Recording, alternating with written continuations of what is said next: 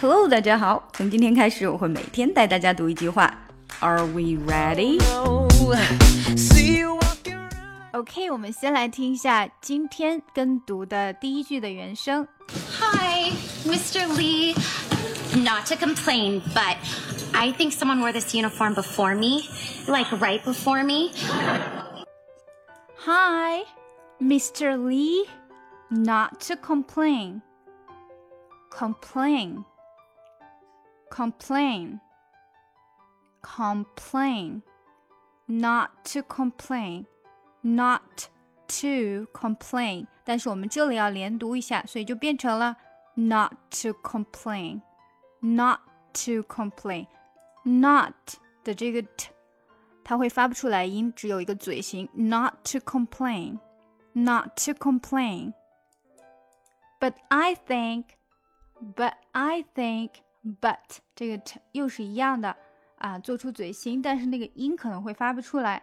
But I think someone wear this uniform before me。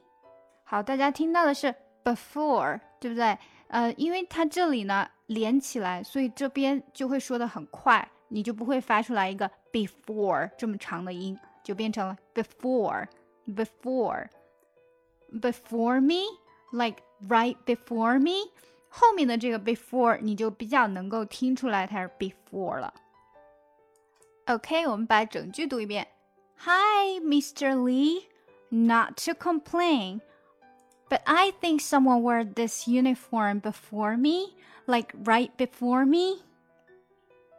好，再加快一点点。Hi, Mr. Lee. Not to complain, but I think someone wore this uniform before me, like right before me.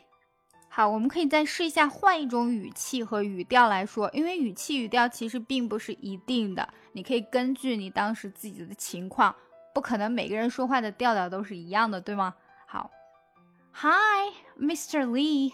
Not to complain, but I think someone wore this uniform before me, like right before me.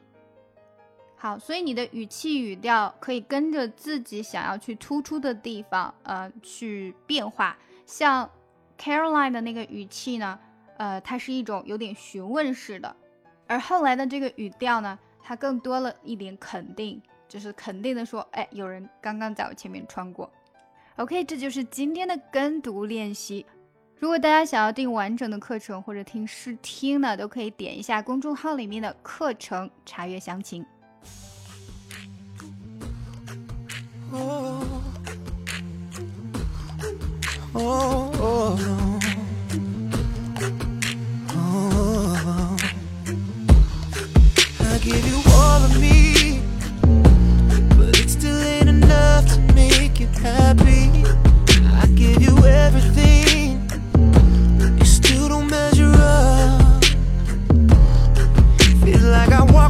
hacen más.